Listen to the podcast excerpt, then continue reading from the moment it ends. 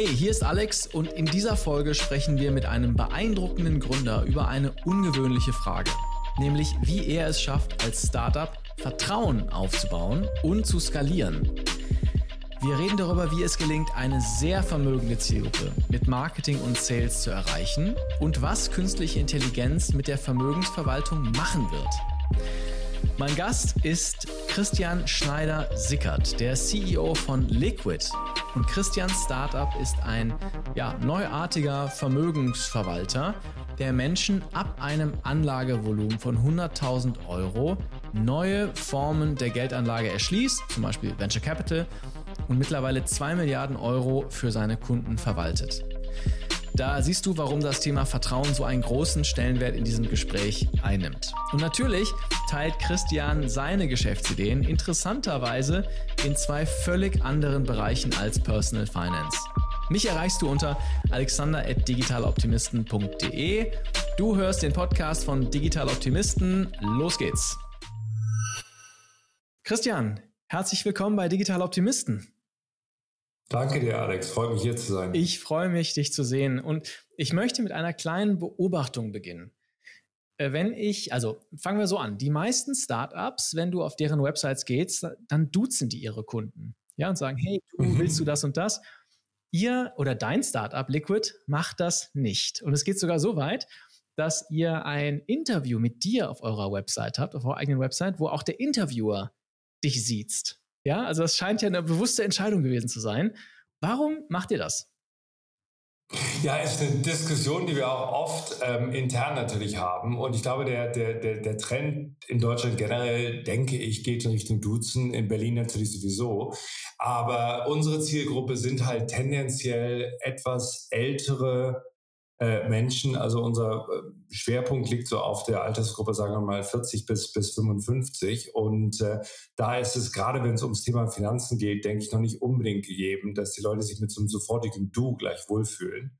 Ähm, aber es gibt durchaus auch hier geteilte Meinungen. Also es gibt einige, die, die auch argumentieren, dass man sich überlegen sollte, das zu ändern.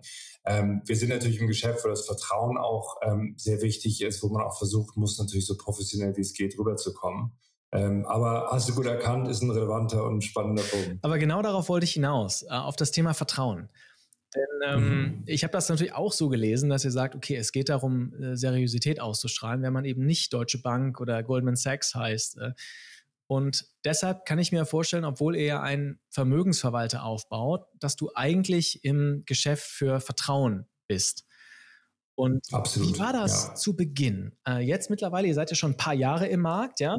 Mhm. Hatten äh, einige Kunden, ich glaube mittlerweile ähm, auch recht bekannt. Ähm, wie war das aber zu Beginn, als du 2015 Liquid gegründet hast?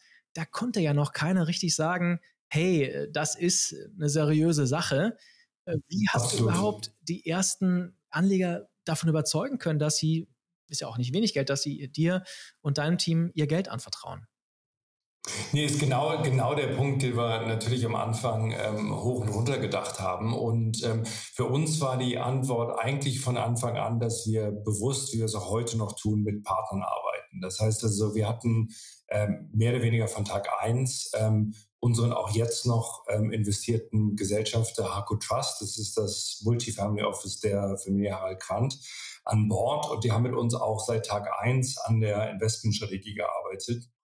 Das heißt, es war eigentlich schon von Anfang an immer so ein Pitch. Ähm, kommt zu uns, weil wir das alles ähm, unkompliziert und schick und digital und einfach machen. Aber glaube nicht, dass wir die einzige Instanz sind, mit der du da zu tun hast, weil sich auch ein Vermögensverwalter auch im traditionellen Geschäft dadurch definiert, dass er nicht nur selber sehr fähig ist, sondern vor allen Dingen aber auch Beziehungen hat zu Experten in verschiedenen Bereichen. Und unser Ansatz war dort, wie wir es auch heute noch tun, für unterschiedliche Anlageopportunitäten, für unterschiedliche Anlageklassen halt auch Partner zu haben. Und ich glaube, das hat gerade im deutschen Kontext, wo gerade bedenke ich bei Deutschland und Finanzen neu ja nicht immer gut heißt, ja, im, in, in der Wahrnehmung des, äh, des potenziellen mhm. Kunden, hat es durchaus geholfen, da von Anfang an dieses Vertrauensthema ähm, so ein bisschen äh, zu adressieren. Und du hast selber gesagt, wir sind mittlerweile seit sechs Jahren ähm, am Markt, haben also im Herbst 2016 losgelegt, haben ähm, uns, denke ich, auch über hm, verschiedenste Marktphasen sehr, sehr gut geschlagen. Das heißt, ähm, da ist Fintech vielleicht so ein bisschen wie, wie Wein. Also ähm, bis zum gewissen Grad äh, wird das Geschäft auch einfacher, weil man halt über Zeit äh, äh, gärt und über Zeit ein gewisses Vertrauen aufbaut und ähm, dann im Jahr sechs, in dem wir uns wahrscheinlich befinden, halt eine gewisse Historie zeigen kann. Ich meine, wir haben jetzt ähm, deutlich über zwei Milliarden ähm, Euro an der Management, wir haben hm, Tausende von Kunden. Das heißt, man kann da schon so ein bisschen mit der Historie punkten, was, wie du sagst, natürlich am Anfang extrem schwierig ist. Mhm. Ja, wenn ich nämlich heute auf die Website gehe, also mich, mich interessiert das äh, sehr, diese, diese Frage danach, wie man auch Vertrauen skalieren kann. Ähm, wenn ich heute auf eure Website gehe, dann finde ich das, ist das fast so ein Best Practice oder so, so ein Template, wie man Vertrauen symbolisiert. Denn jedes Element auf eurer Website sagt eigentlich, vertraut uns. Ja, also ihr habt äh, Quote vom Manager Magazin, ihr habt Testimonials, ja, auch einige eurer Investoren mhm. sind, äh, sind da, Kapitalrankings. Ähm, das finde ich total spannend, dass ihr das jetzt natürlich Double Down macht und eigentlich jedes Element ist, äh, äh, ihr könnt uns vertrauen. Nee, du musst vor allem, ich glaube, es sind zwei Punkte. Das eine ist das Vertrauen. Ich glaube, das andere ist, ähm, wir sind nicht in einem transaktionsfokussierten Geschäft, sondern wir sind im Grunde genommen im Beziehungsgeschäft mhm. das, und im Partnerschaftsgeschäft. Das heißt also, wenn du dir einen Vermögenshalter aussuchst, ob das ein digitaler ist oder ein traditioneller, dann ist zumindest im Idealfall hier die Situation, dass du dich entscheidest, in einem wichtigen Bereich deines Lebens, bei deinen Finanzen, ähm, etwas abzugeben, auch zu entscheiden, dass du es nicht mehr selber machst. Und das tust du natürlich nur, wenn du das Gefühl hast, ähm, die Person oder das Unternehmen, mit dem du zu tun hast, ähm, agiert erstens in gewisser Weise auf Augenhöhe mit dir. Ähm, und zweitens hat auch in seinem bestehenden Kundenkreis schon Leute, mit denen du dich irgendwie vergleichbar fühlst. Mhm. Und äh, das ist, glaube ich, ähm, überall im, im Finanzwesen der Fall, besonders in der Vermögensverwaltung, weil du im Idealfall dann wirklich 10, 15, 20 Jahre gemeinsam mit dem Kunden auch auf den Weg gehst, sein Vermögen zu halten, sein Vermögen zu vermehren, wie immer es auch sein mag. Mhm. Ja? Und ähm, ich glaube von daher diese, das meine ich so ein bisschen mit dem Wein. Von daher, ich glaube, es wird über Zeit einfacher, weil man, äh, weil man halt zeigen kann, man hat schon Kunden, man hat schon einen Track Record, man hat, äh, man hat Leute, die äh, von einem ähm, auch vollkommen unabhängig ähm, äh, angetan sind. Und ja, deswegen stellen wir das relativ nach vorne. Mhm. Lass uns mal auf äh, eure Kunden und auch euer Geschäftsmodell ein bisschen doppelklicken, damit mhm. auch alle verstehen, was, äh, was äh, Liquid macht. Fangen wir mal bei den Kunden an. Wer sind eure Kunden? Ja, unsere Kunden sind im Grunde genommen die Leute, die, ähm, wie wir es immer sagen, unsere Gesellschaft in verschiedensten Bereichen auch wirklich nach vorne bringen und treiben. Also wir nennen sie Unternehmer, Entscheider, Macher. Ähm, das kann vom Berufsbild her extrem unterschiedlich sein. Da hast du alles von ähm, erfolgreichen Kreativen bis zu üblichen Freiberufern, bis zu Managern, ähm, ähm, Mittelständler natürlich relativ viele. Aber sie haben im Kern gemeinsam, dass sie sehr, sehr gut und sehr anspruchsvoll sind in dem, was sie mit ihrem eigenen Leben machen. Mhm. Ähm, Im Ergebnis davon haben sie dann auch ab einem gewissen Punkt finanziell ähm, Erfolg und verfügen dann wahrscheinlich über Mittel, die etwas über das, das, den Durchschnitt hinausgehen. Und unsere Kernhypothese ist, dass diese Leute in vielen Bereichen ihres Lebens, vor allen Dingen aber auch an sich selbst, sehr, sehr hohe Ansprüche haben, wenn sie ähm, ein Telefon kaufen, die entsprechende Recherchen machen und sicherstellen, dass sie da das Beste bekommen. Aber im Finanzbereich ähm, ja halt oft noch Kompromisse eingehen, die sie eigentlich nicht eingehen müssten. Mhm. Das heißt, also im Finanzbereich ähm, ähm, geben sie sich mit Lösungen zufrieden, die eigentlich nicht ganz auf dem Niveau sind, äh, in dem sie sich sonst in ihrem eigenen Leben bewegen. Und unsere Hypothese ist halt, dass es durchaus möglich ist, digital unterstützt, ähm, dieser Zielgruppe ähm, eine Lösung zu liefern, die ähm, vom qualitativen Anspruch ähm, dem, was sie in anderen Bereichen ihres Lebens äh, verlangen, entspricht und die vor allen Dingen auch dem, was wirklich große Vermögen ähm, von ihren ähm, Anlagemöglichkeiten verlangen, um nichts ähm, nachsteht. Und das ist ja so ein bisschen auch unser Thema des Zugangs, dass wir sagen, bisher war es eigentlich wirklich nur sehr, sehr großen Vermögen, das heißt Vermögen ab 10, 20 Millionen möglich, auf eine gewisse Art zu investieren, auf eine Art, wo wir auch überzeugt sind, dass es die richtige Art ist zu investieren. Und wir nutzen jetzt so eine Mischung aus ja, ähm, digitalem Geschäftsmodell, aber vor allen Dingen auch Partnerschaften und ähm, finanzielle Strukturierung, um genau diesen Anlageansatz, den wir den, den Smart Money Ansatz nennen, halt dieser Zielgruppe zugänglich mhm. zu machen. Join the Smart Money, das steht auch auf eurer äh, Website. Ähm, mhm. Seid mir nochmal genau, was sind das für Anlageklassen, die ihr erschließt? Ist das die Strukturierung, wie ihr anlegt? Sind das auch neue Anlageklassen, die ihr erschließt für eure Kunden, die sie vielleicht nicht über eine normale Bank, ihr normale Bankberater bekommen? Was, was bekommen sie? Ganz genau, es sind, es sind zwei Sachen. Also ähm, Smart Money, vielleicht für die, die es nicht wissen, das ist ein angelsächsischen, äh, eigentlich ein sehr gängiger Ausdruck. Das sind also die, die smarten Investoren, das sind Family Offices, das sind äh, vor allen Dingen auch in Amerika Stiftungsfonds, wie vielleicht der bekannte ähm, Yale Endowment Fonds. Und ähm, die haben da gibt es zwei Aspekte, die, die aus unserer Sicht relevant sind. Also erstens ist, sind es die Anlageprinzipien, mit denen sie investieren. Das sind ähm, gar nicht mal so besonders esoterisch oder exotisch klingende Themen wie ähm, eine wirklich systematische Diversifikation, eine echte Langfristigkeit, wenig Emotionalität, hoher Kostenfokus etc., die ähm, sich vielleicht auf den ersten Blick sehr eingänglich anhören, für viele kleinere Vermögen aber dann in der Praxis sehr schwer umzusetzen sind. Also das ist so Aspekt eins, die investieren einfach auf eine gewisse Weise, die aus unserer Sicht für die Privatanleger, mit denen wir sprechen, auch der richtige Ansatz wäre. Der zweite Punkt ist, dass sie halt auch in andere Anlageklassen oder in mehr Anlageklassen investieren, als es der typische Privatanleger oder auch unsere Zielgruppe tut. Also wenn Leute ans Investieren denken, dann denken sie natürlich an Deutsch im ersten Schritt an Sparbuch, aber dann auch ähm, Aktien und Anleihen und dann ist auch vielleicht noch eine Immobilie drin. Aber dann ist auch so ein bisschen Schluss. Und was vielen nicht bewusst ist, dass sie mit der Börse in einem zunehmend wirklich verschwindend kleinen Teil der Realwirtschaft investieren, ähm, damit also auch eine gewisse Vorselektion vornehmen und sich in gewisser Weise einschränken im Vergleich zu dem, was sie ähm, äh, äh was sie vielleicht glauben. Ich glaube, der, die meisten Leute denken, wenn sie den DAX kaufen, bin ich irgendwie in Deutschland investiert. Ja, ist ja nicht so. Ich meine, da redest du von 30 Unternehmen, die auch alle ein gewisses Profil haben müssen, damit sie überhaupt an die Börse gehören. Und in, in anderen Märkten ist es ähnlich. Und ähm, was institutionelle Anleger ähm, tun, die investieren in einem immer größer werdenden Umfang abseits der Börse in Anlageklassen wie Venture Capital oder auch Private Equity. Ähm, die nicht nur über die letzten 20, 30 Jahre von der Renditeseite sehr gut gelaufen sind, die aber auch ganz andere Wirtschaftssegmente erschließen, die auch eine ganz andere Art des ähm, Eigentums möglich äh, machen, als es äh, am Aktienmarkt der Fall ist. Und das ist so der zweite Teil von dem, was wir tun, dass wir sagen, diese Anlagemöglichkeiten erschließen wir, die sind für Smart Money Investoren ein ganz wichtiger Teil der Allokation, wie gesagt, auch ein Teil, der größer geworden ist, sind aber aus verschiedensten Gründen für den erfolgreichen Manager, den erfolgreichen Anwalt bisher einfach nicht relevant gewesen, weil wir hier von Minimumanlagen im Millionenbereich äh, reden und weil diese Welt natürlich auch so eine gewisse Begleitung braucht, weil sie halt ähm, nicht so leicht zugänglich ist für die Aktienmarkt. Mhm. Ist das auch dann das Gegenargument zu der These von vielen äh, in den letzten Jahren groß gewordenen Finanzinfluencern, die einfach sagen, äh, mhm. kauft ihr den MSCI World und legt dich schlafen. Ist das dann die These, von der du sagst, ja, wenn ich den MSCI World kaufe, habe ich nur einen Teil des Marktes und ihr ergänzt es noch um Private Equity und Venture Capital?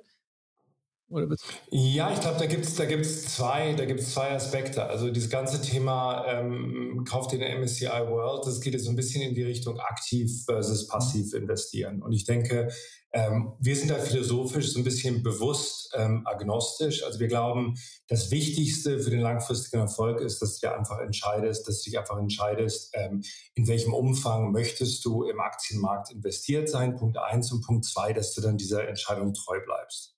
So, das ist auch jetzt empirisch belegt der absolut größte Treiber deines Erfolgs. Also wenn du von 100 Euro nur 10 Prozent im Aktienmarkt hast und den Rest auf dem Sparbuch, dann bist du halt nach oben so ein bisschen limitiert, mhm. was du erreichen kannst. Die zweite Frage ist dann, ähm, möchtest du in diesem, mit diesem Teil, äh, mit dem du in Aktien investiert bist, möchtest du einfach rein passiv dem Markt folgen oder möchtest du in gewissen Bereichen aktive Anpassungen vornehmen? Da sind wir so ein bisschen dann beim Aktiv versus Passiv oder beim ganzen ETF ähm, gegen andere Anlageformen äh, äh, der Diskussion. Und ähm, da ist unsere Position, dass wir sagen, solange das erste gegeben ist, ist diese zweite Entscheidung, ob du rein passiv oder rein aktiv äh, in, investieren möchtest, fast so ein bisschen eine Frage der Präferenz. Also es gibt, glaube ich, unglaublich viele Studien über diesen Bereich, über dieses Thema, lohnt es sich, aktiv zu investieren. Ähm, wir sind überzeugt, dass es sich in einigen gewissen großen und sehr effizienten Märkten, zum Beispiel ähm, den, den großen US-amerikanischen Unternehmen, die vielleicht im, im Nasdaq oder im, im S&P sind, äh, da lohnt es sich offensichtlich nicht, weil das sind sehr effiziente Märkte, da kann auch ein aktiver Manager relativ wenig erreichen. Auf der anderen Seite gibt es dann durchaus ähm, auch ähm, Zahlen, Serien auch über längere Zeit und auch Studien, die sagen, dass es auch andere Marktsegmente gibt, wie ähm, ähm, Entwicklungsländer oder auch ähm, Teile des Anleihenmarkts, wo man mit aktivem Management durchaus etwas erreichen kann. Also das ist, glaube ich, das ist, glaube ich, so ein, so, so ein Thema, über das man ganz bestimmt lange diskutieren kann. Aber es ist auf jeden Fall, um zu deinem Punkt zurückzukommen, ist auf jeden Fall nicht falsch, wenn man sagt, ähm, man entscheidet sich für eine gewisse Aktienquote und damit vielleicht auch für eine gewisse Schwankung, mit der man leben kann. Man kauft sich ähm, idealerweise nicht einen, sondern man kauft sich ein systematisch diversifiziertes Portfolio an ETFs und lässt die dann langfristig liegen, kann man jetzt ganz breit gesprochen nichts falsch mhm. machen mit. Aber, und das ist der andere Punkt, den du ja angesprochen hast, man lässt dann halt einen großen und größer werdenden Teil der Realwirtschaft ähm, einfach aus seinem Portfolio raus. Und man investiert ja vor allen Dingen ähm, nicht nur, weil man im ETF ist, sondern weil auch eine Aktienanlage im Kern eine passive Anlage ist. Man investiert passiv. Das heißt, man investiert nicht ähm, in äh, wirklich unternehmerische Wertschöpfung, wie du sie vielleicht dann als, als ähm, äh, Mittelstandsunternehmer irgendwie selber gew gewöhnt bist, sondern du bist ja als Aktionär in gewisser Weise immer ein stiller Beobachter und du kannst kaufen, du kannst verkaufen, du kannst vielleicht shorten, aber darüber hinaus kannst du nicht wahnsinnig viel machen. Mhm. Und wenn man dann überlegt, wie diese Private Markets Anlageklassen funktionieren, also zum Beispiel Private Equity, dann ist das also nicht nur eine andere Art von Unternehmen, sondern es ist auch eine ganz andere Art von Investment. Weil ein Private Equity Fonds kauft ja eine Beteiligung nicht oder kauft ein Unternehmen ja nicht, um es einfach wie ein Aktionär zu halten, sondern er kauft es, ähm, weil er eine klare Hypothese hat, wie man aus dem Unternehmen über einen Anlagezeitraum von sieben bis zehn Jahren nochmal deutlich mehr machen kann, indem man es operativ oder, oder strategisch weiterentwickelt. Mhm. Und ähm, wenn man halt nur bei diesem besagten MSCI ähm, äh, äh ETF bleibt, dann vergibt man sich quasi die Möglichkeit, in gewisse Sektoren, die halt nicht an der Börse sind, zu investieren.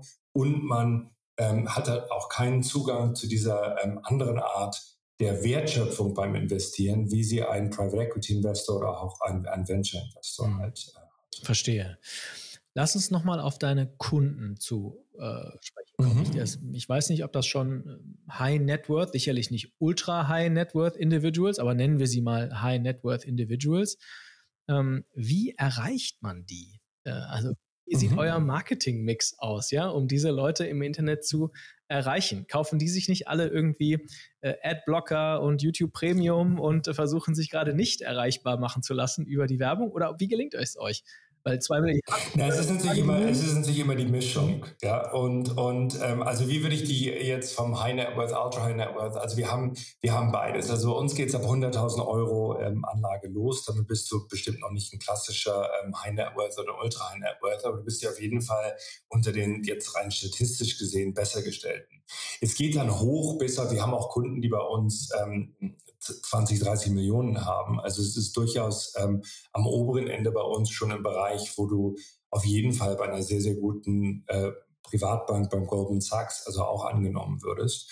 Ähm, wie erreichst du die? Also viel ist natürlich ähm, Weiterempfehlung. Das ist auch im traditionellen ähm, Privatbankgeschäft oder auch in der Vermögensverwaltung, dass zufriedene Kunden natürlich dann im im Kunden- und im, im Freundes- und Bekanntenkreis äh, dich weitererzählen, ist es sehr, sehr viel Awareness bei uns auch. Also wir geben relativ viel für äh, Brandmarketing auf, um einfach zu zeigen, wir sind hier, wir sind hier nicht nur in guten Zeiten, sondern auch in schlechten Zeiten. Das ist wieder dieser Gedanke, dass man sich als, als langfristiger Partner versteht.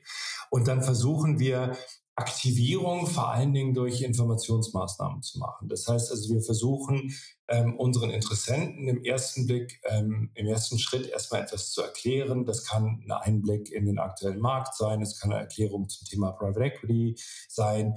Ähm, es gibt viele Themen natürlich auch, wo wir versuchen, so ein bisschen Aufklärung zu betreiben. Also der Finanzbereich ist ähm, insofern besonders, dass es zu sehr vielen Themen einfach aus der tief sitzenden Missverständnisse gibt. Also das ganze Thema Einstiegszeitpunkt am Kapitalmarkt zum Beispiel. Da glaubt jeder, gerade auch in unserer Kundengruppe, wo die Leute sich ja dann äh, oft für ähm, überdurchschnittlich, ähm, äh, aus gutem Grund für überdurchschnittlich fähig auch halten, ist, glaube ich, dieser Drang, ähm, den richtigen Zeitpunkt abzupassen, immer extrem groß. Da gibt es zahllose Studien, die beweisen, dass das nicht der Fall ist. Und man kann natürlich zu solchen Themen ähm, ganz schöne Unterhaltung mit einem potenziellen Kunden anfangen. Mhm. Sodass man erstmal auch erklärt, ähm, wir wissen, wovon wir reden. Wir haben interessante ähm, Standpunkte und Meinungen zu verschiedenen Themen ähm, in der Wirtschaft oder am Markt. Und hm, damit fängt dann, damit fängt dann das Kennenlernen an. Und das dauert natürlich bei uns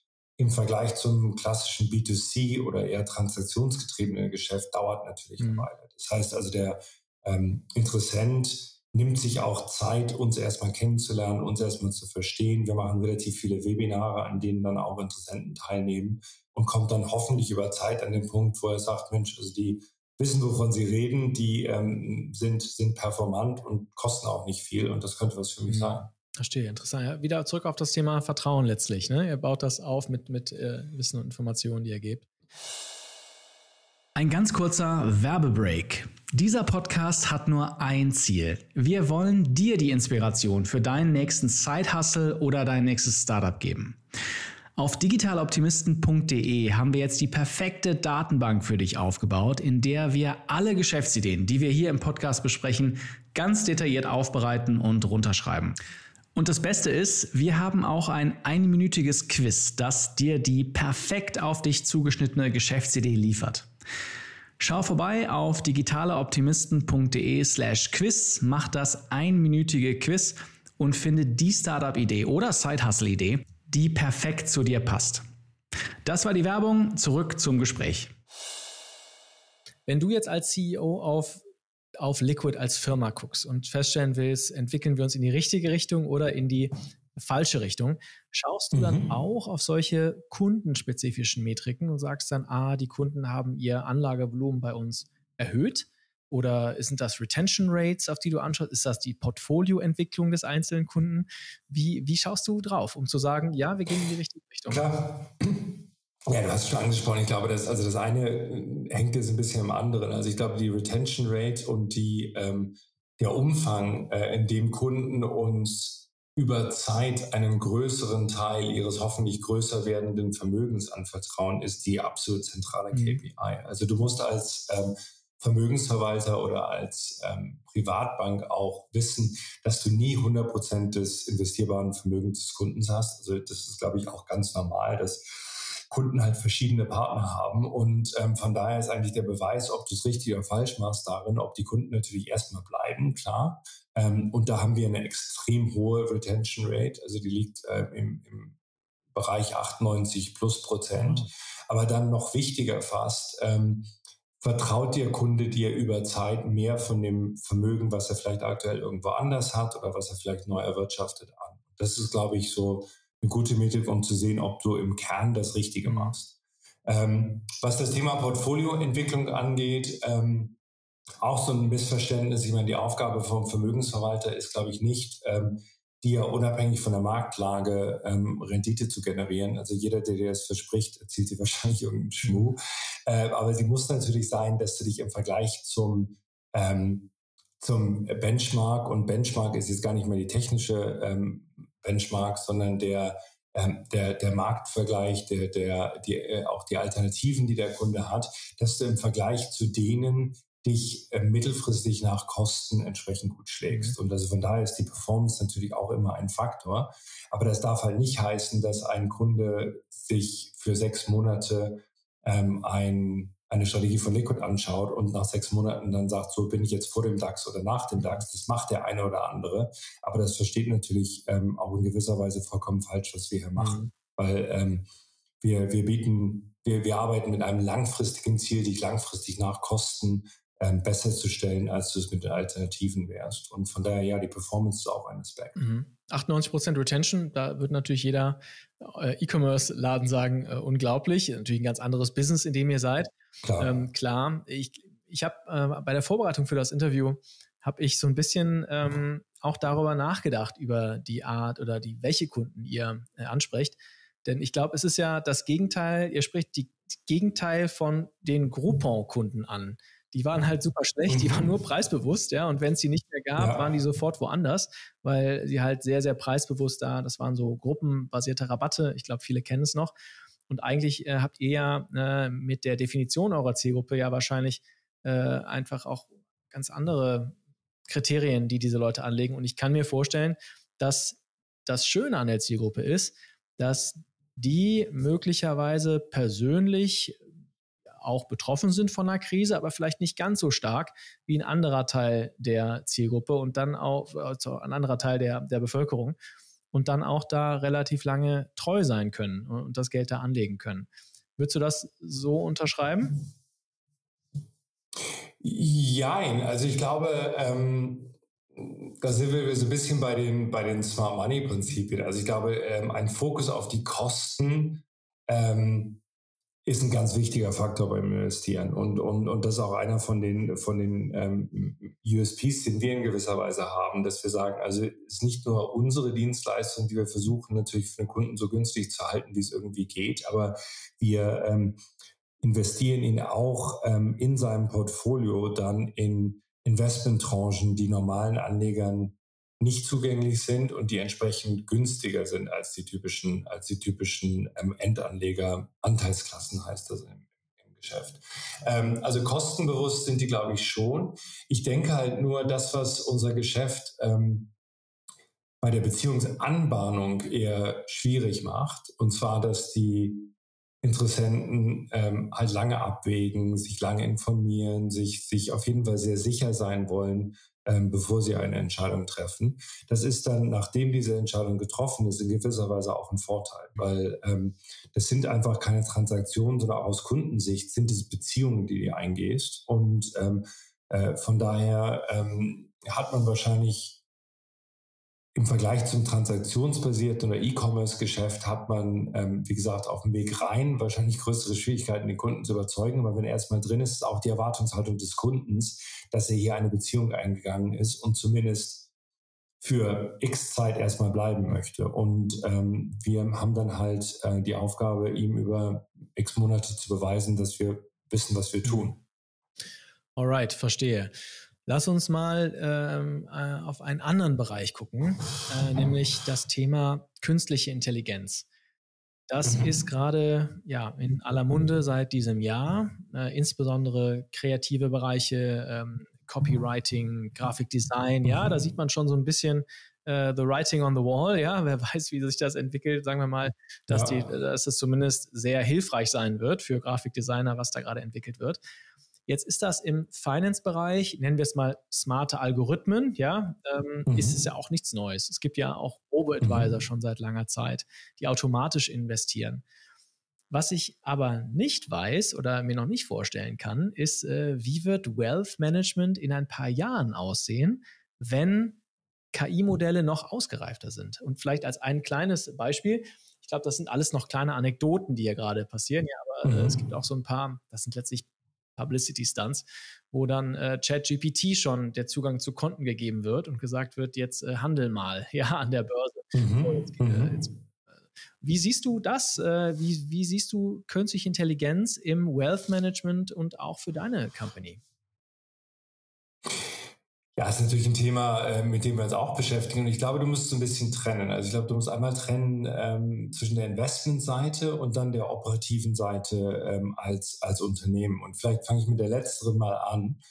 Ähm, da ist es auch bei uns so, dass wir natürlich als ähm, Wealth Manager äh, zumindest zum gewissen Teil auch äh, ein Medium und Medien- und Informationsunternehmen sind. Das heißt also, großer Teil unserer Aufgabe, sowohl bei der Anbahnung einer Beziehung, aber auch in der laufenden Kundenbeziehung, ist es natürlich, unsere Kunden informiert zu halten. Und ich denke, dort ähm, sehe ich schon sehr, sehr kurzfristig unglaubliche Opportunitäten, die sich durch KI ergeben. Also wenn du dir vorstellst, dass du unsere ähm, Informationsmaterialien zum Beispiel zum Thema Private Equity einfach ähm, äh, an ChatGPT weitergibst, dann ähm, ermöglichst du natürlich dem Kunden und dann vielleicht auch dem Kunden zugänglich machst, ermöglichst du natürlich dem Kunden eine ganz andere und viel individuellere ähm, Interaktion mit genau den Fragen, die vielleicht für ihn relevant sind. Und den Teil würde ich also auch im Finanzbereich nicht unterschätzen, weil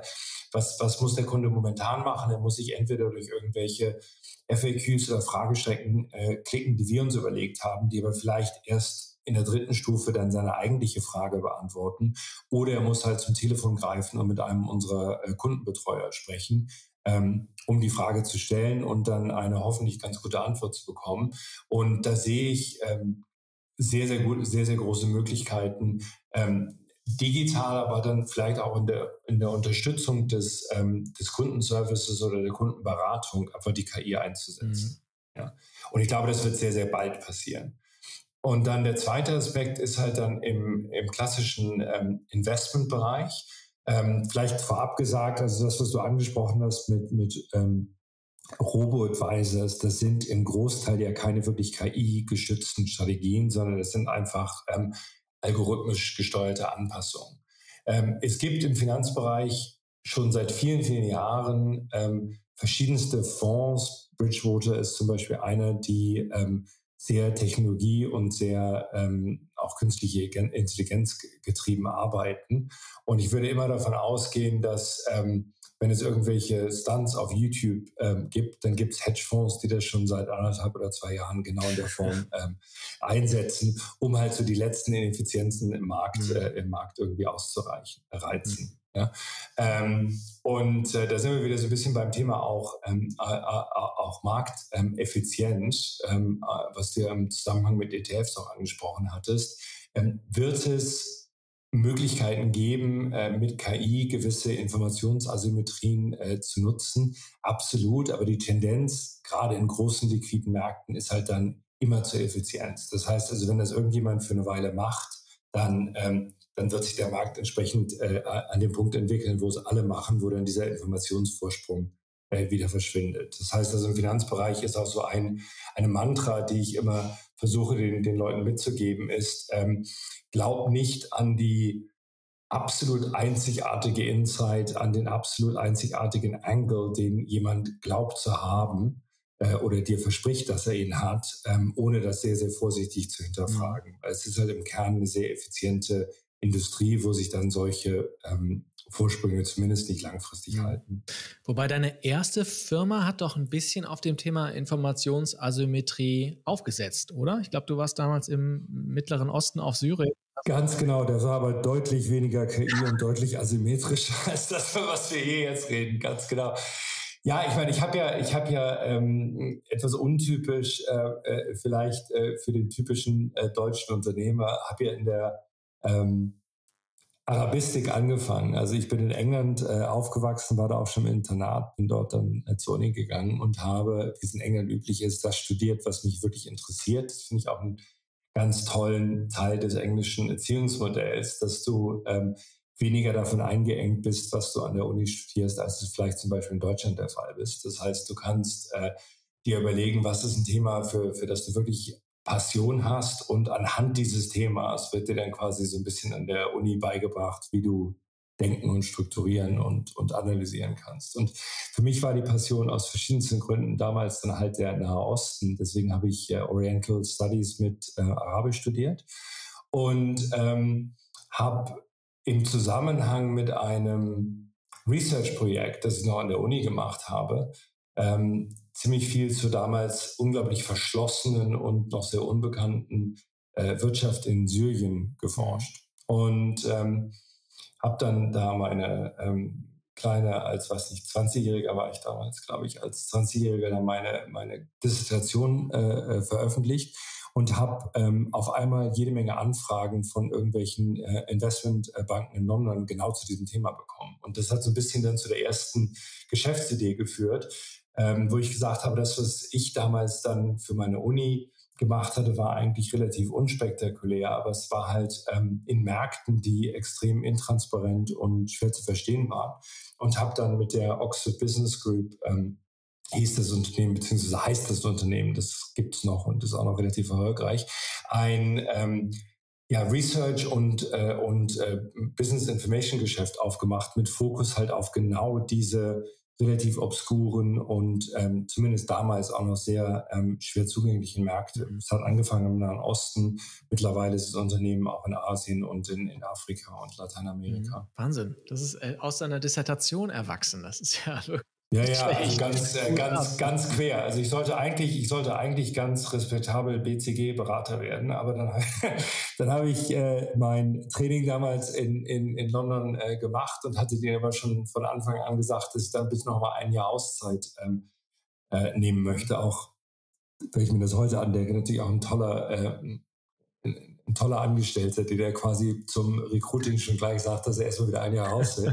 ähm, habe das dann, hab das dann äh, gemacht, bin ein Jahr rausgegangen und habe dann ehrlich gesagt am Ende des Jahres auch nicht mehr zurückgeschaut mhm. äh, und äh, bin dann auch nie zu BCG gegangen, mhm. obwohl das sicher auch eine tolle Entscheidung gewesen ja, wäre. Stark. Irre. Das ist ein guter Punkt, denn äh, Liquid ist ja nicht your first rodeo, ja, ganz im Gegenteil. Ich glaube, deine mhm. dritte Gründung. Du machst es aber zum ersten Mal mit Investoren zusammen. Mhm. Äh, ich kann mich relativ naheliegend, warum du das mit diesem Modell so machst. Ja, ich glaube, da braucht man sicherlich äh, auch ein bisschen Anschub, äh, um das Ganze zu machen. Was hilft es dir und was, wie belastet es auch manchmal, mit äh, in diesem mhm. VC-Game zu sein? Ja, ist ein guter Punkt. Also ich, ich glaube, ob du VC ähm, brauchst oder nimmst, hängt, glaube ich, natürlich auch sehr vom Geschäftsmodell ab. Also wie gesagt, meine, meine anderen äh, beiden Geschäftsmodelle ähm, haben ohne das äh, funktioniert, aber mit dem, was ich jetzt aktuell bei Liquid mache, war das gar nicht eine Frage, das ohne VC zu machen, weil ich glaube, du brauchst einfach in gewisser Weise auch einen langen Atem und du hast natürlich durch Technik, Teamaufbau, ähm, BaFin und andere Faktoren getrieben halt einfach auch einen gewissen Kapitalbedarf, den nicht jedes Unternehmen hat. Mhm. So, also von daher, in, in, diesem, in diesem Fall war das gar keine Option, es ohne VC zu machen. Und ähm, wie verändert es äh, das Leben? Ja, ich glaube, es erlaubt dir positiv gesehen ähm, ein bisschen größer, vielleicht schon früher zu denken, als du es machen würdest, wenn du wirklich alles ähm, von den laufenden Einnahmen ähm, finanzierst. Es hat aber natürlich auch die Tendenz, die nicht immer nur gut ist, dass man sich ähm, von der vielleicht im VC-Markt ähm, aktuell gerade sehr ähm, lautstark vertreten. Ich meine, VC-Meinungen sind immer lautstark, bis sie sich dann ändern. Ja, also äh, dass man zu sehr vielleicht von der von der lautstarken und prävalenten äh, VC-Meinung des Monats, was gewisse Ansätze, was gewisse ähm, auch strategische Richtungen angeht, treiben lässt. Ähm, das ist, glaube ich, ein Punkt. Also man muss auch, glaube ich, wenn man VC an Bord hat als Unternehmer, in gewisser Weise halt bei seiner Linie bleiben und die ähm, Meinung der VCs an Bord nehmen, von denen auch profitieren, aber sich, glaube ich, nicht nur von denen treiben lassen. Und ähm, der andere Aspekt ist, dass du natürlich ähm, ja immer ähm, einen gewissen Druck auch drin hast. Ich meine, gerade ähm, tech-fokussierte VCs wollen gewisse Wachstumspfade sehen, wollen gewisse Entwicklungen sehen. Die haben wir jetzt über die äh, letzten sechs Jahre glücklicherweise auch mal zeigen können. Aber ähm, ich glaube, es gibt bestimmt auch in sich gute Geschäfte, die vielleicht dieser ähm, oft ja auch sehr extremen äh, Wachstumserwartungen nicht standhalten können, was aber nicht heißt, dass sie nicht fun fundamental gute Geschäfte sind. Und dann der dritte Punkt ist, dass du natürlich bedingt durch VC als Gründer ähm, immer weißt, dass ähm, deine Zeit als Gründer, deine Zeit als Eigentümer auch von einem Unternehmen ähm, in gewisser Weise endlich mhm. ist. Und ähm, Gut, das war sie letztendlich auch bei meinen ersten äh, zwei Gründungen, weil ich die ja dann auch verkauft habe. Aber es ist schon immer emotional ein bisschen was anderes zu wissen, dass du halt da tolle Partner an Bord hast, die aber in gewisser Weise sich auf nicht zu freuen, wie dich irgendwann wieder loszuwerden. Mhm. Also das ist also ein bisschen die, die Natur des VC-Geschäftes. Klar, ja, das, Äh, ich, vielleicht weiß das nicht jeder äh, Hörer, aber äh, das stimmt. Ne? Also am Ende ist es ein Exit-getriebenes Modell, sei es ein Börsengang ja. oder eine Übernahme. Ich hatte mal einen Hörer gefragt, ähm, warum es eigentlich in der Startup-Szene sich so wenige Startups zu Mittelständlern entwickeln. Also warum wir eigentlich mhm. jetzt nicht so ein mhm. Bosch äh, ständig, weil so viel Geld, was da. Mhm. Ich glaube, auch dieses VC-Spiel äh, spielt da eine Rolle, ne? denn dann ist eigentlich nicht incentiviert, ein 150 Jahre altes Unternehmen zu werden, sondern eigentlich in zehn Jahren äh, einen Exit hinzulegen. Und dann, äh, man kann ja auch weiter als IPO, da kann man ja auch weiter äh, eigenständig sein, man muss ja nicht übernommen werden. Aber ich glaube, ähm, ich, kann, ich glaube schon, dass dieses Modell, wenn es auf zehn Jahre angelegt ist, auch natürlich auch zu Entscheidungen führt, die dann auch eher mhm. mittelfristig angelegt sind und nicht vielleicht nicht ganz auf 100 Jahre oder generational thinking, ja, das ist da sicherlich, spielt da sicherlich keine Rolle.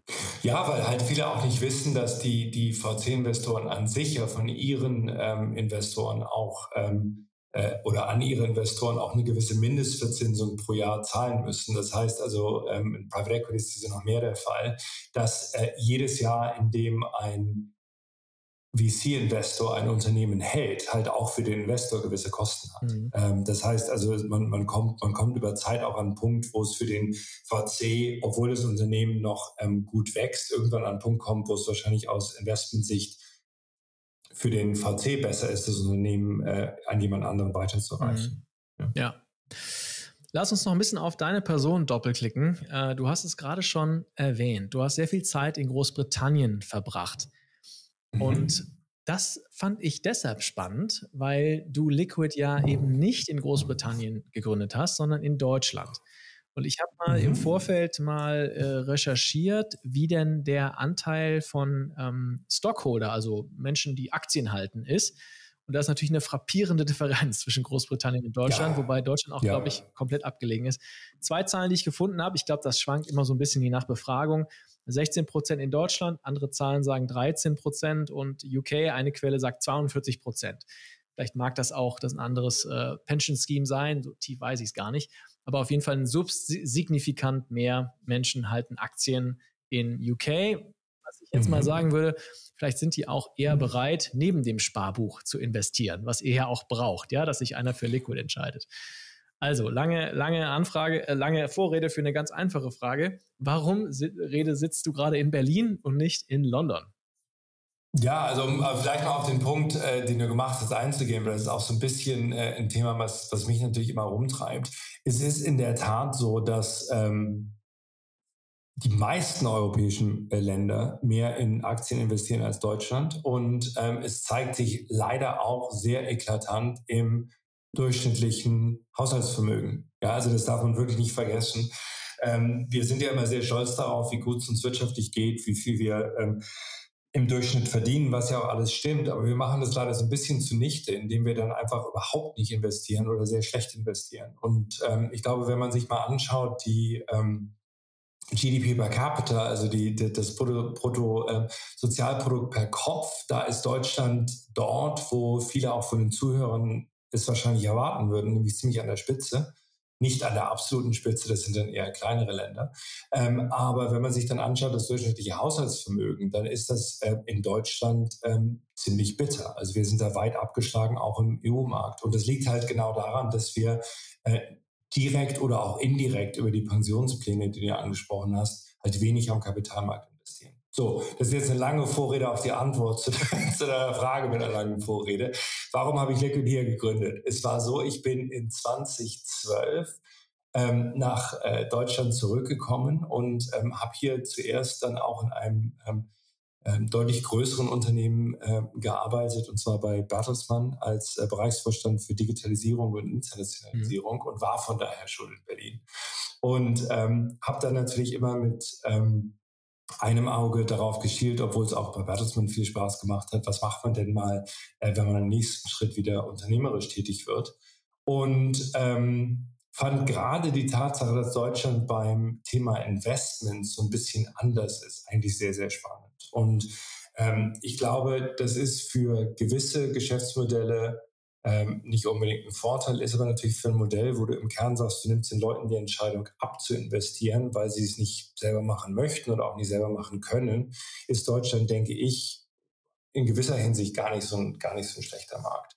Was du aber auch machen musst, und, und das haben wir ja auch mit Liquid getan, du musst dann halt überlegen, welche Besonderheiten gibt es in deinem lokalen Markt, die das Modell vielleicht auch ein bisschen anders machen, als du es im anderen Land machen würdest. Also ich bin mir zum Beispiel nicht sicher, wir hatten vorhin darüber gesprochen, dass wir von Anfang an auch Partner an Bord hatten. Das wäre vielleicht in England oder vor allen Dingen auch in Amerika in dem Umfang nicht nötig gewesen, weil die Leute halt ein bisschen ähm, mehr Vertrauensvorschuss auch gegenüber neuen Sachen geben, als sie es hier tun. Mhm. Ja? Ähm, aber grundsätzlich ist der Use Case, den wir adressieren, also sagen wir mal überdurchschnittlichen, überdurchschnittlich erfolgreichen Menschen, die Arbeit und die Mühe, selbst zu investieren, abzunehmen, ähm, der würde auch nicht nur in Deutschland funktionieren. Ich glaube, England ist vielleicht eine Ausnahme, weil dort das Wealth Management wirklich extrem entwickelt ist, ein bisschen wie in der Schweiz. Aber es gibt zum Beispiel auch viele Länder in Südeuropa, Spanien, Italien, äh, wo das, was wir hier machen, durchaus auch ähm, in sehr, sehr ähnlicher Form sinnvoll mhm. wäre. Hast du, wenn du jetzt so ein äh, sowas hörst wie Sam Bankman Fried mit FTX ähm, oder äh, Silicon Valley Bank, hast du dann zuckt es mhm. dann manchmal in dir und sagst, oh Gott, jetzt äh, werden die Deutschen wieder äh, ängstlich vor den Banken und jetzt flüchten sie wieder aufs Sparbuch. Hast du so ein Element in dir, das das so ein bisschen befürchtet? Naja, also ich glaube, äh, gut, also FTX ist vielleicht nochmal ein separates Thema, äh, was ja auch noch so ein bisschen in Erklärung ist, aber da würde ich mal diesen Kryptobereich vielleicht mal rausnehmen. Ähm, klar, Silicon Valley Bank ähm, war auch in sich, glaube ich, ähm, es gab eigene Gründe, warum Silicon Valley in der, in der Situation gelandet ist, in der sie gelandet sind. Aber ähm, es spielt natürlich so ein bisschen das deutsche Vorurteil, dass ähm, alles, was mit Finanzen zu tun hat, irgendwie so ein bisschen hm. nicht ganz geheuerlich shady, ist und so, so, ein bisschen shady ist. Telekom-Aktie ähm, ja noch in den Köpfen von, von vielen Leuten, gell? Ganz, ganz genau. Aber ähm, und, und es spielt auf jeden Fall auf die Tendenz, ähm, dann lieber besser erstmal nichts zu tun. Und das würde ich sagen, ist ja wirklich bei vielen Anlegern hier so die, die, ähm, die Grundhaltung, dass man im Zweifel die, die Gelder dann lieber auf dem Sparbuch äh, parkt und nichts macht. Ähm, da würde ich sagen, ist der Treiber, dass wir jetzt wieder Positivzinsen haben, wahrscheinlich aber ein größerer als eine Silicon Valley Bank oder auch ein FTX. Also ich glaube, ähm, die Tatsache, dass da jetzt wieder ein, anderthalb, manchmal sogar zwei Prozent auf dem Nominalzinssatz draufsteht, ähm, verleitet die Leute mehr, dann wieder nichts zu tun. Ist natürlich ein absoluter Trugschluss, weil der Realzins, also Nominalzins minus Inflation, heute geringer ist als in den letzten 20, 25, 30 Jahren. Ja? Absolut. Ähm, aber das ist, das ist auf jeden Fall so, dass so irrationale Faktoren, die vielleicht mit dem eigenen Geschäft überhaupt nichts zu tun haben, durchaus dann auch die potenziellen Interessenten beeinflussen. Das, das ist so. Alright, Christian, ich habe noch so viele Themen auf dem, äh, auf dem Zettel, die mich interessieren, aber wir müssen langsam den, den Shift schaffen ja, zu dem okay. Thema, mit dem ich ja mit jedem meiner äh, Gäste rede, was ja so ein bisschen der, der Aufhänger dieses Podcasts ist ist äh, das Thema Geschäftsideen. Denn meine These mhm. ist, dass Leute wie du, die schon mehrfach gegründet haben, wahrscheinlich äh, viele Möglichkeiten sehen. Jetzt machst du Liquid, mhm. wahrscheinlich mit, äh, oder äh, ja, sehr wahrscheinlich mit deiner ganzen Energie. Trotzdem kann ich mir vorstellen, dass du auch noch viele Möglichkeiten links und rechts siehst, ja. Und vielleicht gibt es ja eine Möglichkeit, äh, eine Geschäftsidee, die auch unsere Hörer dann äh, klauen können. Zumindest das, da, da wollen wir unsere Hörer zu anhalten. Hast du uns denn eine Geschäftsideen mitgebracht? Ja, ich glaube, das ist so ein bisschen, wie du sagst, man hat natürlich im Laufe einer typischen Woche oder des typischen Monats immer äh, zig Ideen. Problem ist, die meisten sind äh, wahrscheinlich ziemlich bescheuert. Und bei mir ist halt vieles immer auch so ein bisschen, weil man ist natürlich als Gründer extrem ähm, eingespannt in dem, was man tut. Und von daher sind ähm, viele von den Ideen halt auch so ein bisschen aus der eigenen gelebten Erfahrung äh, getrieben. Das heißt, man sieht irgendetwas oder erlebt irgendetwas und denkt, Mensch, das muss doch eigentlich irgendwie besser gehen. So habe ich ehrlich gesagt auch Liquid damals gegründet. Und da habe ich jetzt so mal, ähm, jetzt sage ich jetzt nicht, dass es die besten Ideen aller Zeiten sind, aber so, so zwei Themen, die mir immer wieder über den Weg ähm, gekommen sind in letzter Zeit. Das eine ist das Thema ähm, Education. Ich habe zwei ähm, Töchter, 13 und 11, und die sind hier ähm, in Berlin momentan mehr ähm, recht als schlecht auch, ähm, auch ähm, in der Schule unterwegs. Und ähm, ich schaue da als Vater wirklich ähm, zunehmend besorgt darauf, was ähm, in unserem öffentlichen Schulsystem in 2023 den Kindern beigebracht hm. wird. Und ähm, äh, gar nicht nur so, was das Inhaltliche angeht, sondern auch was den Gesamtethos angeht. Also ich glaube, da ist noch sehr, sehr viel ähm, auf dem äh, Pfad unterwegs. Die Schule ist da, um dir Fakten beizubringen. Und die Schule ist dafür da, dass du etwas lernst und, äh, und dann weißt, wie die Welt funktioniert und, und, und, und, und schreitest halt äh, fröhlich in die Welt hinaus. Und ähm, das entspricht einfach überhaupt nicht meiner eigenen Wahrnehmung von dem, äh, wie, wie, wie es wirklich läuft. Ich glaube, das Wichtigste für junge Menschen ist, dass sie wirklich lernen, kreativ zu sein, zu denken etc. Und lange Vorrede, das bringt mich dann so ein bisschen zu der, ähm, zu der Geschäftsidee. Also wir sehen ja in, ähm, in Ländern wie England, dass ähm, private Schulen, die ähm, den Kindern genau das beibringen, die im Grunde genommen einen holistischen Ansatz haben, ähm, das Kind zu einem ähm, äh, kreativen, sehr breit denkenden Menschen zu entwickeln, einen unglaublichen Zuspruch mhm. bekommen. Und zwar nicht nur aus England, sondern gerade auch aus Deutschland. Also man merkt es auch so in der Berliner Gründer- und, und Venture-Szene, dass mehr und mehr ähm, ihre Kinder halt genau auf diese englischen ähm, Schulen äh, schicken, um ihnen diese Art von Erziehung ähm, näher zu bringen. Und ich finde es eigentlich schade, dass es äh, in, in, in Deutschland so etwas in nur extrem geringen Umfang überhaupt gibt und denke, dass da ähm, eine wirklich attraktive Marktlücke auch existiert, weil die Leute sind ja bereit für ihre Kinder de facto alles zu tun, ähm, dass das ein sehr spannendes Thema sein könnte. Da sind wir vielleicht fast so eher im Bereich ähm, Social Entrepreneurship, aber dass es wirklich ähm, eine größer werdende Opportunität gibt, ähm, im privat finanzierten Schul-, Gymnasiumbereich, Internatsbereich etwas, etwas aufzubauen. Ja, das ist so, das ist so ein Thema, was mich aktuell natürlich auch bedingt durch die, durch das Alter meiner Kinder und, und die Erfahrung meiner Kinder halt ähm, rumtreibt. Aber ich sehe es halt auch sehr im Freundesbekannten und, ähm, und, und Gründerumfeld, äh, ähm, dass ich da scheinbar nicht der Einzige mhm. bin und dass da Leute zum Teil wirklich bereit sind, und das kenne ich halt genauso auch aus England, dass auch Familien bereit sind, sich da finanziell ziemlich quer zu legen, um den Kindern das möglich mhm. zu machen. Das heißt also, die Willingness to spend scheint irgendwie da zu mhm. sein. Das heißt, ähm, also erstmal, meine Kinder sind ähm, noch äh, in der Kita-Zeit, aber äh, ich kann mir, mhm. ich, ich, wohne auch in Berlin, das heißt, ich kann, ich sehe auch schon, sagen wir mal, voraus, Berliner Schulen haben jetzt nicht den allerbesten Ruf, ja, und ähm, habe ich so ein graus, graut es mir schon ein bisschen davor, wenn ich an den Schulen vorbeifahre, die wirklich jetzt nicht gerade top ausgestattet sind, zumindest von außen, irgendwie so aus. Das heißt also, ähm, so ein bisschen das Schloss Salem-Modell äh, schwebt dir da vor, so ein, so ein, so ein ja, ich meine, Salem ist aber auch das Einzige, was, was, ähm, was, was einem wahrscheinlich einfällt. Und das ist natürlich jetzt von der, von der edukativen Philosophie wieder auch so ein bisschen nochmal noch mal was anderes. Mhm. Aber ich denke, ja, also eine, eine moderne, eine moderne Version von, ähm, von äh, Schloss Salem. Ich meine, man kann sicher auch mit der einen oder anderen wirklich Weltklasse englischen Schule da an Joint Venture denken. Ich meine, die haben im asiatischen Bereich ähm, an vielen Stellen genau das gemacht. Die haben dort unterstützt von lokalen Unternehmern auch ähm, ähm, ja, lokale Versionen dieser Schulen aufgebaut.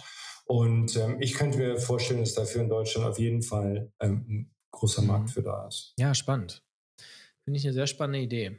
Ähm, ich würde gerne mal mehr erfahren. Vielleicht muss ich mal mit irgendeinem sprechen aus dem Bereich, wie, wie eigentlich sowas, so ein Businessmodell funktioniert. Ja, das könnte ich dir gar nicht so. Ich weiß zum Beispiel gar nicht, ob das äh, hoch profitabel ist. Äh, du sagst jetzt, vielleicht ist es auch ein Social Entrepreneurship-Gedanke. Das mag auch sein. Ähm, ja, es kommt darauf an. Also ich glaube, es gibt in London eine, ähm, eine Schulgruppe, das sind, ist dann eher für ähm, ja, wobei, das geht auch bis zum, das geht auch bis zum ähm, äh, Gymnasium. Es gibt in London eine Schulgruppe, die ist von einem ehemaligen äh, Goldman Sachs-Kollegen von mir gegründet worden und ähm, glaub mir, die ist sehr profitabel. Gut, ist natürlich, äh, ist natürlich eine, vielleicht nochmal eine besondere Dynamik in so einer wirklich ähm, extrem wohlhabenden Stadt wie London so etwas aufzusetzen. Ähm, aber ähm, da ist auf jeden Fall eine, zumindest eine Social Entrepreneurship äh, Opportunity, aber vielleicht sogar noch ja. mehr. Cool, super. Hey, ähm, dann, äh, ich weiß, du hast noch eine. Ich pitch dir mal kurz eine von mir, ja, die ich dir pitchen wollte. Ja, also ich habe ich hab eine Idee, ähm, die kam aus der Community, ähm, die ist mir zu unseriös. die will ich dir nicht pitchen, ehrlich gesagt. die andere finde ich einen Tick äh, äh, seriöser. Ähm, mich hat sehr interessiert, was du mit deinem ersten Business gemacht hast, dieses Informationsasymmetrie mhm. im äh, Mittleren Osten. Damals, du hast ja auch in diesem Gespräch gesagt, Du hast damals ähm, einen Nutzen daraus gezogen, dass halt diese, dass unterschiedliches Wissen vorhanden war auf verschiedenen Seiten äh, des Marktes sozusagen, äh, London und dem Mittleren Osten. Und ich glaube, dass wir gerade in einer Zeit leben, in der wieder so eine Informationsasymmetrie entsteht. Diesmal nicht regional, sondern diesmal mhm. durch Technologie getrieben. Und äh, ich mhm. meine natürlich das Thema künstliche Intelligenz.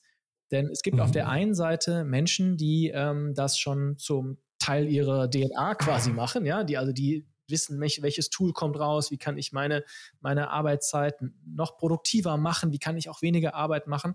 Und es gibt vor allem viele, äh, machen wir es mal äh, konkret, auch im deutschen Mittelstand, die da vielleicht einfach von der DNA her ein bisschen weiter weg sind, ja, und das noch nicht so mhm. äh, in sich aufsaugen. Also ich finde es auch eine Form von Informationsasymmetrie. Und mein Beispiel, ähm, stell dir mal vor, wir beide würden uns zurück ins Jahr 2003 beamen. Damals war Google Ads, das damalige AdWords, das war noch ganz mhm. klein, also das Werbegeschäft von mhm. Google. Und wenn man sich die, die an, wie das skaliert ist, also das ganze Thema digitales Marketing, das war auch eine Form von Informationsasymmetrie. Ne? Die, mhm. Einige Leute, die, die mhm. wussten, wie man das bedient, die wussten, wie es auch nicht geht und haben da, mhm. auch wenn es Agenturen sind oder Produkte drauf gebaut, aber konnten da ein hochprofitables Ding bauen, während sie diese Welle geritten haben und letztlich mhm. eine Informationsasymmetrie ausgenutzt haben. Und äh, meine mhm. Idee ist es, ähm, äh, warum nimmt sich nicht jeder jemand diese Informationsasymmetrie auf und baut so eine Art, der Vergleich hinkt ein bisschen, aber siehst mir nach, so eine Art Bloomberg für AI. Man könnte also ein Newsletter-Business äh, aufbauen, wo du die wichtigsten KI-News für eine Branche zusammenfasst, mit der Zielgruppe deutscher mhm. Mittelstand. Also sei es zum Beispiel mhm. Logistik oder Supply oder Maschinenbau oder was auch immer, ja. Und würdest also einen bezahlten Newsletter aufbauen, ich weiß nicht, wie ihr das damals gemacht habt mit den Reports. Vielleicht habt ihr euch für die Reports bezahlen lassen oder vielleicht kann man ein ganz ähnliches ja, Modell ja, aufbauen. Ja, und du würdest eigentlich ähm, äh, vielleicht ein ganz ähnliches Modell wie ähm, Oxford Business Group hieß es, glaube ich, gell? Ja, ja, genau. Mhm. Äh, sowas, aber das für den KI-Bereich ähm, aufbauen mit. Ja, du, aber ich glaube, ich glaube, also äh, grundsätzlich sind Bereiche, wo du Informationsasymmetrien hast und wo du aber auch wirklich äh, jetzt im Bereich von äh, KI auch ähm, unglaublich ähm, zeitenwendende Veränderungen mhm. hast, sind, glaube ich, immer eine gute Basis, immer eine gute Basis für, für, für solche Geschäftsmodelle. Ähm, die Frage, die ich da hätte, ist, ähm, schaffst du es wirklich über das Kuratieren hinaus, ähm, Informationen dann ähm, zu präsentieren, vorzubereiten und letztendlich auch zu verkaufen, ähm, die wirklich nicht frei zugänglich sind. Das war so ein ähm, großer Vorteil im äh, Emerging Markets Bereich, gerade auch im Emerging Markets Bereich äh, Prä-Internet, ähm, dass es natürlich für einen Normalmenschen extrem schwer war, an diese Informationen heranzukommen. Mhm. Also ich glaube, du müsstest dann bei deiner Idee auf jeden Fall noch sehen, dass du irgendeinen Value-Added Layer drauf äh, setzt, dass du vielleicht ähm, überlegst, äh, um, um diese Informationen halt irgendwie exklusiver und damit äh, und damit auch wertvoller zu machen. Ja, kannst du, ja, super spannend. Das ist, also ja. dann könnte man ja gleich noch einen Venture Capital Fond drauflegen, der dann in Silicon Valley oder in China oder in äh, wo auch immer gleich äh, sich die Startups anschaut, was die machen und dann direkt in die. Naja, oder oder eigentlich, ich meine, wenn du über die Frühzeit der, ähm, wenn du die Frühzeit der ähm, Advertising, Digital Advertising Branche zurück ähm, denkst, ich meine, da gab es ja auch sehr sehr große Unternehmen, die zumindest auf Zeit extrem erfolgreich waren, auch bei der Umsetzung von solchen Themen zu helfen. Also ich glaube, dass ähm, das ist ja auch dann bestimmte Mittelstand äh, das Thema, wenn er deinen Newsletter gelesen hat und gesehen hat, wie toll und spannend das alles oder vielleicht auch wie bedrohlich das dann für die Logistikindustrie sein könnte, dann zu überlegen, okay, was mache ich denn mhm. jetzt? Weil ich glaube, das wird dann sofort die nächste mhm. Frage sein. Wer hilft mir denn dann zu überlegen, so etwas auch umzusetzen? Schlau, super. Ja. Mensch, hast du die Idee gleich auf zweifache Art besser gemacht. Sehr gut. Dann bist du so ein bisschen bei den, ich meine, wie hießen die alle Razorfish und ja, was weiß ich nicht mehr. Da gab es ja, da gab es ja mit Milliarden Pixel Park, ja, ja da gab es ja also wirklich Milliarden Milliarden bewertete Unternehmen, die in der Frühphase des Internets einfach den Leuten geholfen haben, online zu gehen oder vielleicht dort auch Werbung zu betreiben. Ja, aber die sind alle weg, das stimmt. Ja, der Rapper. Die sind alle genau. weg. Wobei der eine oder andere Unternehmer sicher da, da was mitgenommen hat. Also ich glaube, das sind dann, wie gesagt, mehr Geschäftsmodelle auf Zeit vielleicht als, als Modelle, die für immer und ewig bestehen ja, bleiben. Das stimmt. Hast du noch eine Idee? Ich habe noch eine, das ist auch ein Thema, mit dem ich mich privat viel zu viel äh, rumschlage, was ich auch glaube, ein ähm, großes Thema ist. Und äh, das hat auch so einen kleinen Liquid-Bezug, weil wir aber sagen, beim ähm, Investieren ist natürlich auch ein ganz wichtiges Thema, dass du ähm, auf eine Art investieren musst, die für dich zeitlich und aufwandseitig halbwegs ähm, vertretbar ist. Und äh, da sind wir, glaube ich, dann bei den Immobilien, ähm, was ja in Deutschland eine der beliebtesten Anlageklassen ist, ähm, genau beim Thema. Und das ist, was machst du eigentlich mit einer Immobilie oder mit ähm, ein, zwei Immobilien, äh, äh, die du hast, nachdem du sie erworben hast. Also grob gesagt das Thema Hausverwaltung. Und das hört sich jetzt unglaublich ähm, schnöde und unglaublich langweilig an, aber es ist aus meiner Sicht ein Riesenthema, was ich bei allen Immobilieneigentümern ähm, immer wieder erlebe, dass man ähm, es einfach ist, eine Immobilie zu verkaufen, es ist auch relativ äh, leicht, eine Immobilie zu vermieten, aber die laufende Betreuung dieser Immobilie, vor allen Dingen auch der laufende Umgang mit, äh, mit, mit Mietern, einfach aktuell ein Riesenproblem im gesamten Markt ist, der bei einer riesigen Anlageklasse ähm, oder der die Attraktivität von einer äh, riesigen Anlageklasse ähm, fundamental untergräbt. Also ich kenne niemanden, der irgendeine Mietwohnung, ähm, die er vermietet, irgendwo besitzt, der sich nicht ähm, unglaublich darüber beklagt, dass er mit dem Verwalten dieser, Familie, äh, äh dieser Immobilie einen riesen Aufwand mhm. hat. Und dass es keine, und da sind wir vielleicht auch wieder so ein bisschen Kontrast England-Deutschland, dass es zumindest in Deutschland meines Wissens keine ähm, digital oder technologieunterstützten Anbieter äh, gibt, die es ähm, erlauben, diesen äh, Riesenbestand an äh, privat vermieteten äh, Immobilien irgendwie halbwegs effizient zu bewirtschaften. Und da geht es nicht um das, ähm, um die Nebenkostenabrechnung und um solche Themen, sondern ich stelle mir das ein bisschen vor als integriertes Modell, wo du ähm, im Grunde genommen auch die Serviceunternehmen von Handwerksunternehmen bis zu was weiß ich nicht, die du in so einem Umfeld ja auch immer brauchst, ähm, halbwegs skalierbar bei dir im Netzwerk hast, um dann ähm, effizient und in hoher Qualität den Immobilienbesitzern diesen Service ähm, anzubieten. Also das ist vielleicht ein bisschen esoterisch, aber das ist meines Erachtens ein sehr, sehr großer Bereich, der momentan, und das ist ja eigentlich auch für eine Geschäftsidee immer vielleicht eine ganz gute Basis, das ist ein Bereich, der momentan wirklich von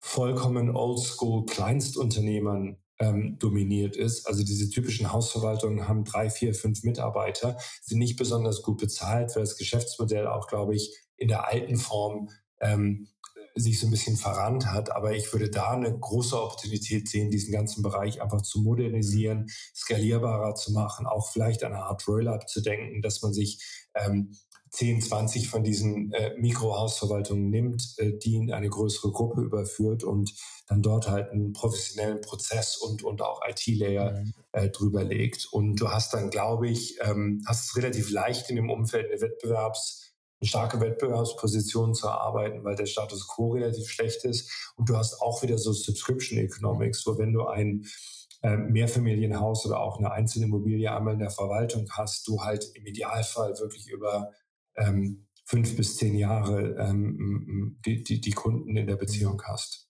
Das ist ein spannendes Modell. Vor allem, also äh, ich glaube, dass man auf zwei Arten recht einfachen Wert, also äh, recht klaren Wert generieren kann.